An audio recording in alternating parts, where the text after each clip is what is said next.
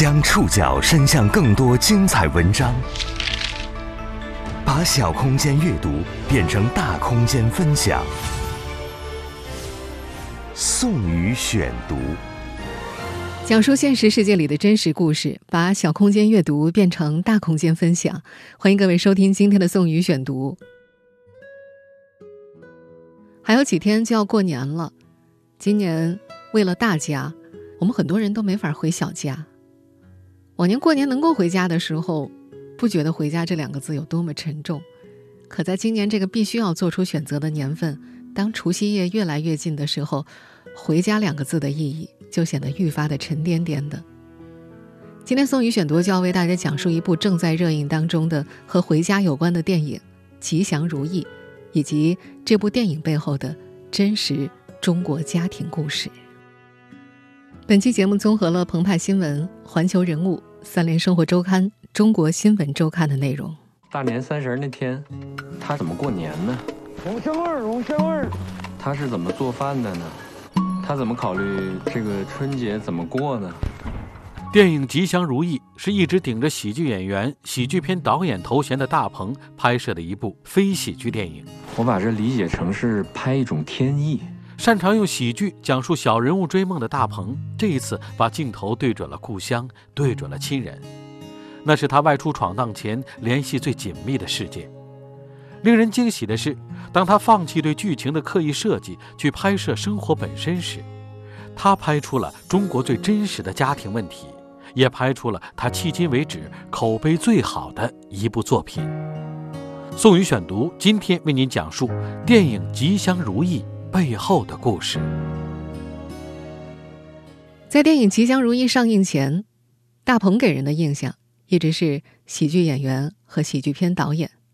他的那些喜剧片大多都是讲述小人物追逐梦想的经历，票房也大多都不错，但评价呢就褒贬不一了。二零二一年春节之前，大鹏的新片《吉祥如意》上映了。如果一个电影观众在走进影厅之前不做任何功课，也不看任何介绍，光凭这个喜气洋洋的片名以及对大鹏以往的固有印象，想进电影院好好笑一场的话，那他大概率是要哭了。片名喜庆祥和的吉祥如意，真的是一部很好哭的电影。它真真切切地讲述了绝大多数人的来路和归途。它有点沉重，但沉得很动人。它也是目前为止大鹏所有的电影里口碑最好的一部，豆瓣评分八点零。《吉祥如意》是由独立而又互为因果和补充的两部短片《吉祥》和《如意》组成。我们大概可以把它看作一部伪纪录片和另一部关于伪纪录片的纪录片。《吉祥》里面有重重的矛盾和苦恼，《如意》里面则有深深的歉意和伤怀。经常听节目的朋友知道。我不喜欢剧透，因为在我的观念当中，一部艺术作品的精彩之处是需要每个人自己去发掘的，而欣赏艺术作品最有意思的时光就是那个发掘的过程。我觉着剧透等于提前预知了精彩，但是要讲清楚大鹏这部新作背后的故事，如果一点都不剧透的话，可能就真的没有办法说清楚了。所以，如果正在听节目的你和我一样，也是一个反剧透党。那么这会儿你就可以关掉收音机，或者退出音频软件。接下来的节目会包含大量的剧透，而如果正在听节目的你不介意剧透的话，那么就听我们慢慢讲。不像字面意思那样喜庆的吉祥如意，是一部讲述中国人家庭故事的电影。更具体点儿，它讲的就是导演大鹏的家庭故事。故事原本也不是现在这个样子。但似乎真的是天意，让他变成了这个样子。尤其对于导演大鹏来说，它是一部充满意外的电影。宋宇选读继续播出电影《吉祥如意》背后的故事。大鹏和姥姥站在村子里，即将分别。放寒假回来的学生们见到大鹏，围上来合影。这次回乡，大鹏本来想和姥姥说。姥姥，我想你。但话一直没说出口。临别前，他已经做好心理准备，还是想说这句话。但见围观的人太多了，话到嘴边，又咽了下去。他想，反正自己一个月后还会回来，还有机会。他转身上了车，姥姥站在村口，望着大鹏的车渐行渐远。大鹏回头看，姥姥的身影越来越小，终于晓得消失在视线里。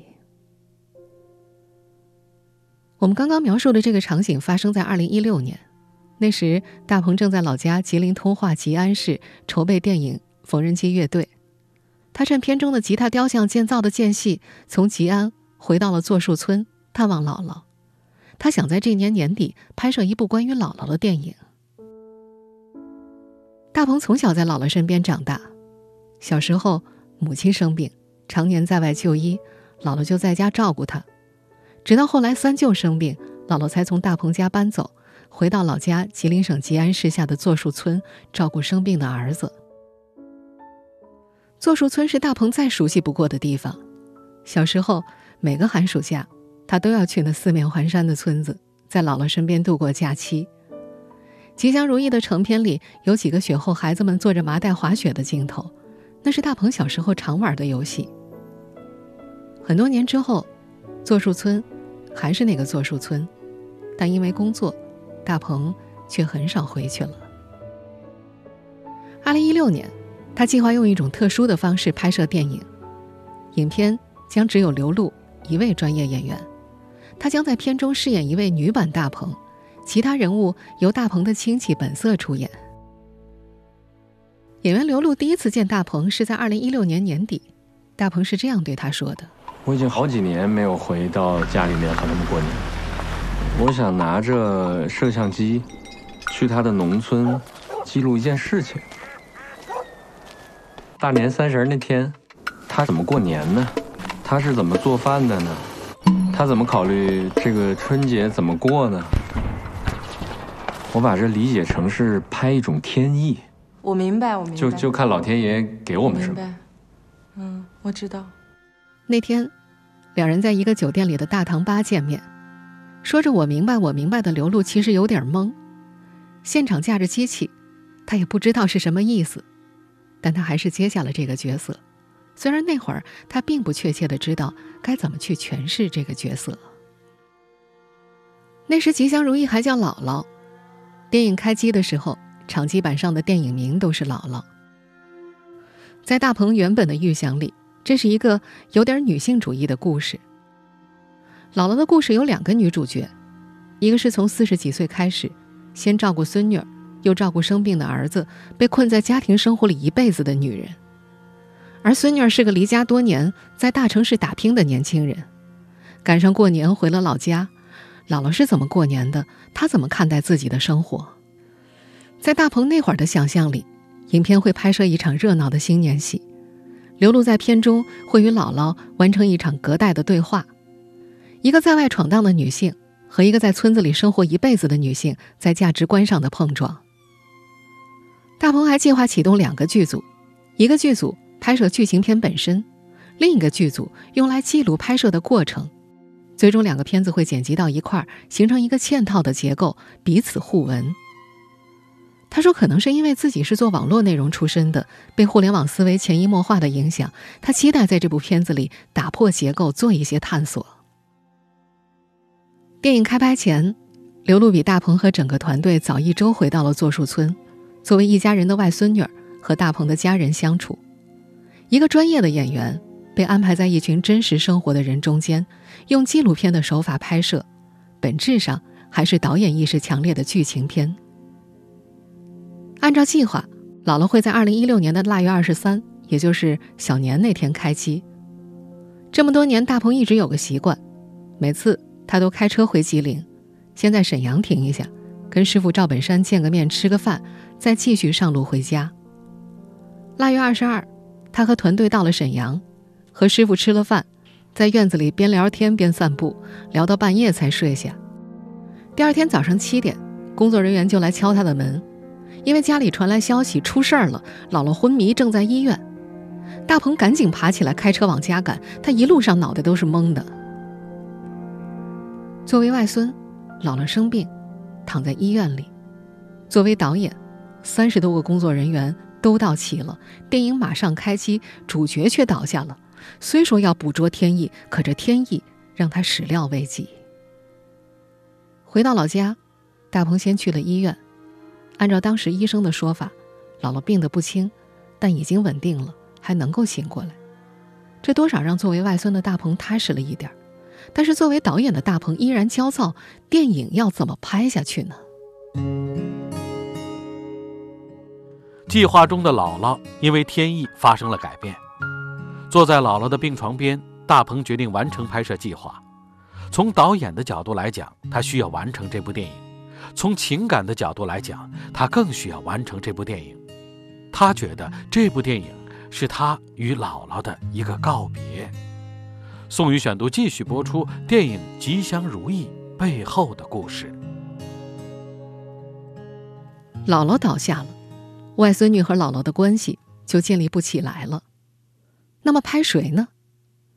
大鹏重新梳理了拍摄方案，把眼光瞄向了三舅。三舅名叫王吉祥，他是家里最早走出柞树村的孩子，退伍之后分配到了位于辽宁盘锦的辽河油田当保卫科科长。在那个年份，油田口都是肥柴，三舅家的家庭条件也是兄妹几个里最好的。那时逢年过节。三舅会开车拉上很多柴米油盐回老家，兄弟姐妹都沾过他的光。有人靠老三的关系调动了工作，有人办了城市户口。早年三舅曾是整个家族的骄傲，也是大鹏的榜样。但后来一次生病，三舅发烧引起了脑炎，后遗症让他渐渐神志不清。他开始每天念叨一些外人听不懂的话。妻子和他离了婚，女儿和一部分财产。都被判给了前妻，三舅只能回到座树村，一直由大鹏的姥姥和二舅一家照顾着。他的生活主食就是包子，一年三百六十五天，每顿每天都是离不开包子。王三味儿，王三味儿，王三味儿。哎呀，智商也就是几岁小孩的智商嘛，大脑烧坏了，没有记忆力了。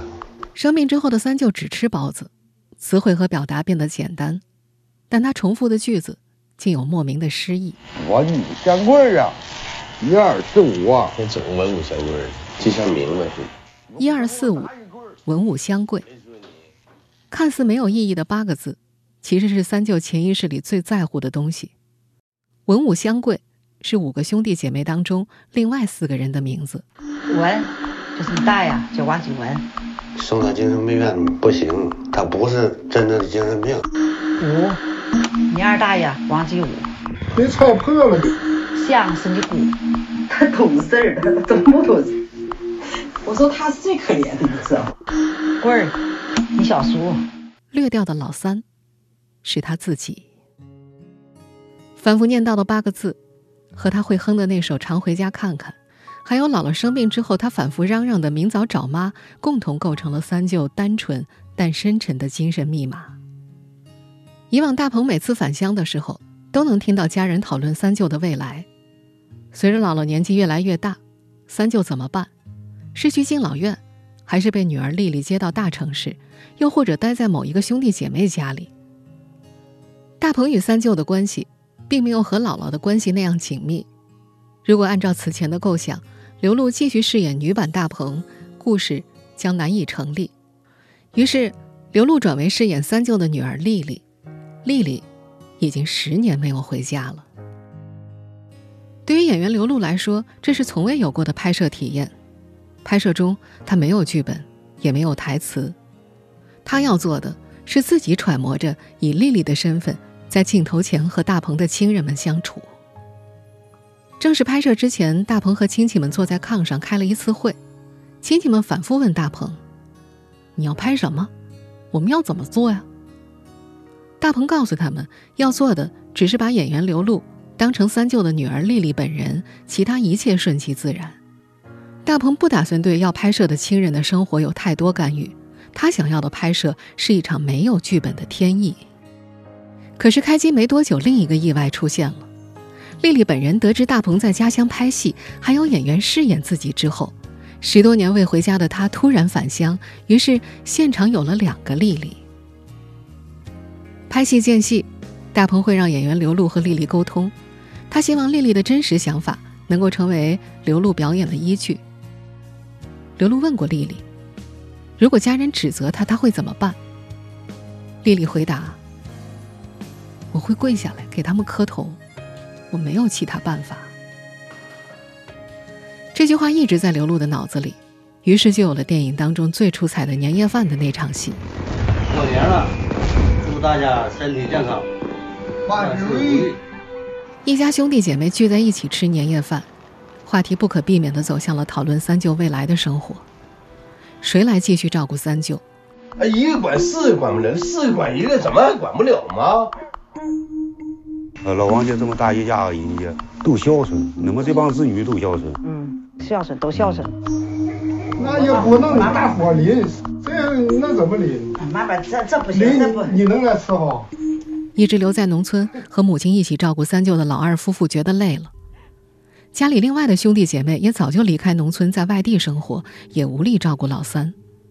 丽丽本应该担负起这个责任，可她自从父母离婚之后，十年没有见过父亲，自己又独自在北京打拼，也没有能力照顾。三舅的兄弟姐妹为三舅未来的去向剧烈争吵。我说啊，这玩意就是怎么该个，意思吧你？就是你他妈谁说你冲谁来？你干啥？就是为你爸抢就是该老人杀了。二大爷，你别说了，我跟你磕头，我对不起。那一瞬间，刘露情绪崩溃，跪在炕上磕头，将责任归咎为自己，反复向家人道歉。刘露磕头之后，控制不住情绪，一度离开了拍摄现场，跑到房间外痛哭。为了不让冲突继续，大鹏叫停了拍摄。这个发生在电影里的家庭聚会不欢而散的场景，对于中国人来说太熟悉了。这样的争吵几乎在每个有兄弟姐妹的家庭里都不同程度的发生过。电影上映后，甚至有观众形容这个场景让自己感到生理不适。宋宇选读继续播出电影《吉祥如意》背后的故事。《吉祥如意》里那个年夜饭场景之所以会让部分观众感到生理不适，是因为它太过真实。这大概是很多过年回家的年轻人都怕面对的场景。其乐融融的年夜饭，几杯酒下肚，老人长辈们开始聊过去的事儿。一开始总是文情脉脉的，讲出的都是这个家庭幸福美满的一面，话里话外都是知足，都是漫长岁月里彼此的恩情。即便有点小别扭，也被当成笑话，彼此挤兑上几句，小闹怡情嘛。在拥有了一些中国年夜饭的餐桌经验之后，话题聊到这儿，很多年轻人就已经开始警惕了。这其乐融融的表象下，随时可能会有战争爆发。果然，再几杯酒下肚，某件经年未决的旧事还是会被谁忍不住提起。大家还是一样的立场，一样的矛盾点，甚至一样的争吵和一样的委屈。年夜饭不可避免的以不欢而散收场。这部本来很私人的电影，因为太多场景是如此的似曾相识，让人产生深深的共鸣。一家人的年夜饭，从客套到争执，到最终无力收场，生活的压力和痛感无法通过言语的安抚或者发泄来解决，终将滚滚向前的洪流是日复一日裹挟着所有的无奈，在纠葛和妥协当中撕扯平衡。这是太多家庭正在或者总要面对的真相。还有一个不可避免的事实是，家中的长辈一旦离世，这样整整齐齐的家庭聚会几乎不会再有。最后一位长辈去世的那年，是最后一顿年夜饭，分散四方的子女儿孙们恋恋不舍作别这份最后的牵绊，从此，故乡就可能成了回不去的地方。影片中就是这样。二零一七年春节前，姥姥的病情急转直下，最终没能跨过年关。原本的电影《姥姥》彻底失去了她的主角。这场原本是为了捕捉姥姥过年状态而拍摄的电影，变成了记录一场葬礼。电影成片里有几个姥姥葬礼仪式的镜头，一家人披麻戴孝，跪在地上，绕着棺材爬，往前爬，不能回头。姥姥突然去世，让这家人陷入了巨大的悲痛。和悲痛相伴的是大鹏母亲口中的“树倒猢狲散”的中国家庭现实。一家几个孩子，父母去世了，大家天各一方，就很难再聚到一起了。如果不是大鹏要拍这部电影，可能很多亲人都没有办法见到姥姥最后一面。姥姥过世之后，最直接受影响的人就是三舅。他的未来去向成了这个大家庭必须要面对的、必须要解决的问题。悲痛的葬礼过后，电影就来到了那个引发众人共鸣的年夜饭上，而电影吉祥部分就终结在年夜饭结束之后。三舅抽着烟，走在雪地上，看起来安静平和，好像什么都不懂，又好像早已接受了一切。整部吉祥如意。上半部分吉祥最早和观众见面，他在二零一八年还曾经拿下过金马奖的最佳短片。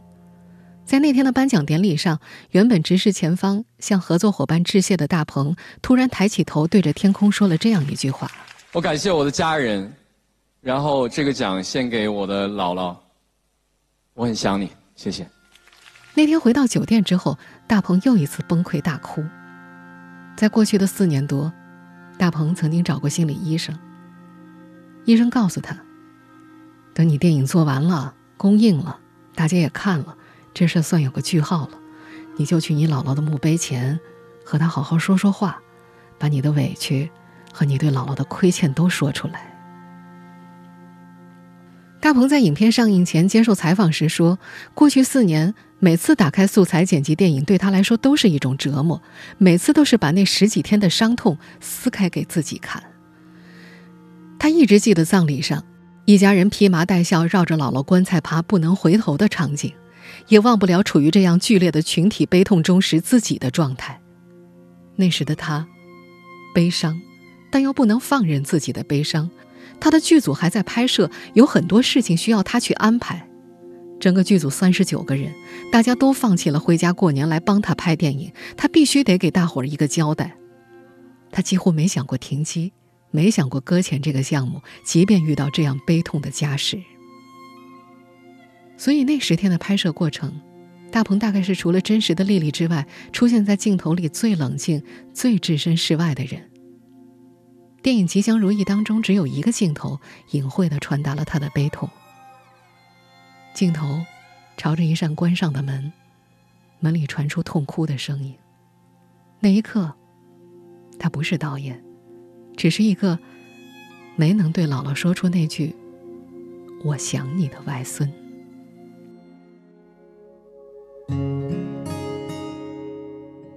吉祥如意的上映是大鹏与姥姥的真正告别，他用撕开伤口的方式去弥合难以弥合的遗憾。而他的坦诚也捕捉到了中国家庭最真实的样子，恰恰是这份真实击中了无数普通人的内心。宋宇选读继续播出电影《吉祥如意》背后的故事。外出闯荡这些年，遇到烦心事，姥姥是大鹏最重要的倾诉对象。虽然很多时候姥姥听不懂他说的事儿，却能听懂他的情感。制作电影《吉祥如意》的时候，情绪崩溃的时刻，他会反复的想起姥姥。他在电影上映前接受媒体采访时说：“如果姥姥要是在，发生类似的事情，他肯定会跟姥姥说的。但是姥姥不在了，你就失去了可以倾诉的对象。”过去几年，大鹏随身一直携带一块硬盘，里面放着《吉祥如意》的素材。无论是拍戏还是参加活动，他一有空闲。就会尝试做一些剪辑工作。面对素材，他不断被拽回姥姥过世的瞬间，被拽回那场葬礼。有一次，他盯着屏幕，看着三舅吉祥在姥姥过世的时候痛哭，他坐在显示器前也跟着三舅哭了一晚上。之后，大概一周时间，他只能把素材放在一边，不敢再看。最终成片的后半部分如意。讲述的是大鹏和整个团队如何拍摄吉祥的过程。和吉祥的完整相比，如意的破碎感更容易让人带入情感。如果一个观众没有听过剧透，只有看到这个部分才会知道，在吉祥部分出现的三舅女儿丽丽不是真实的丽丽，而是演员刘露扮演的丽丽。在这个部分，刘露不仅是电影里的丽丽，她也有和普通观众和一个演员的视角。找刘露来演，就是觉得你回不来还嘛。是不理解为什么十年不回来。面对刘露不理解丽丽为什么十年不能回来，丽丽本人沉默以对。真实的丽丽和父亲在一起的时候显得更亲密。想我了？想啥？秋儿，哎，你看，而在面对年夜饭中家庭成员间出现争吵时，她则平静很多。刘露演不下去，哭着从饭桌上跑出房间之后，她和真实的丽丽并排站在一起，一边是演员哭得不能自已，另一边，丽丽则一直低着头，刷着手机。吉祥如意制作完成之后，大鹏举行过一次小范围的放映，丽丽也去看了。影片放映结束之后，有人和大鹏讨论年夜饭时丽丽的表现。这时，大鹏留意到，在影厅椅子上的丽丽在那一刻也低下头，盯着手机看。大鹏说：“他意识到，并不是丽丽不负责任、不想听，她在认真的听，只是他不知道怎么面对这个事儿。”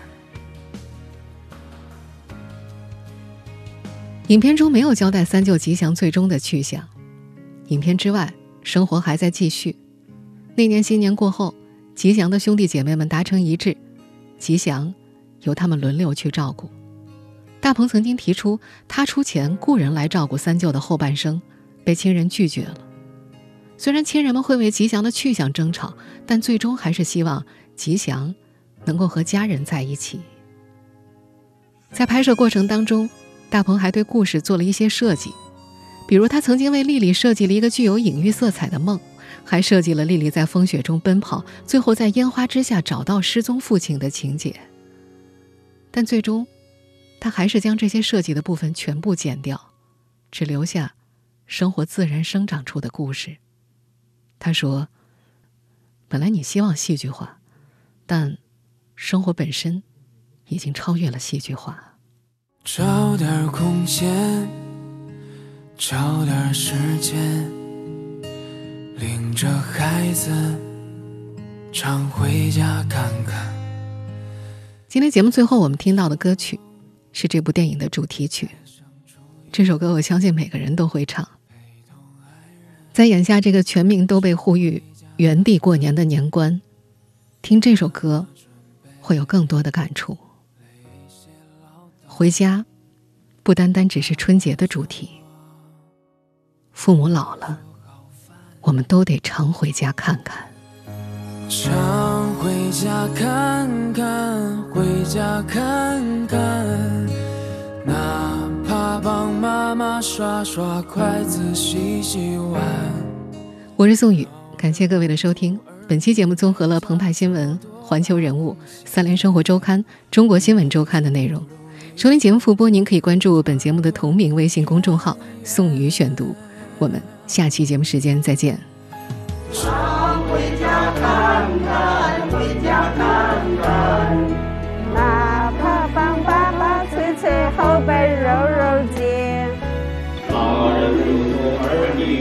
为家做多大贡献呀，一辈子总好幸福奔波，平平安安。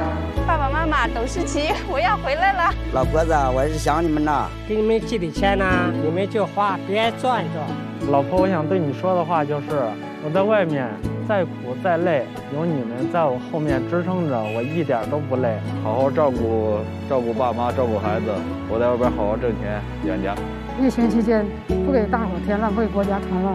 想孩子了，你这你发个微信。早日回家，吉祥如意。二零二一盼团圆，盼团圆，盼团圆。二零二一盼团圆。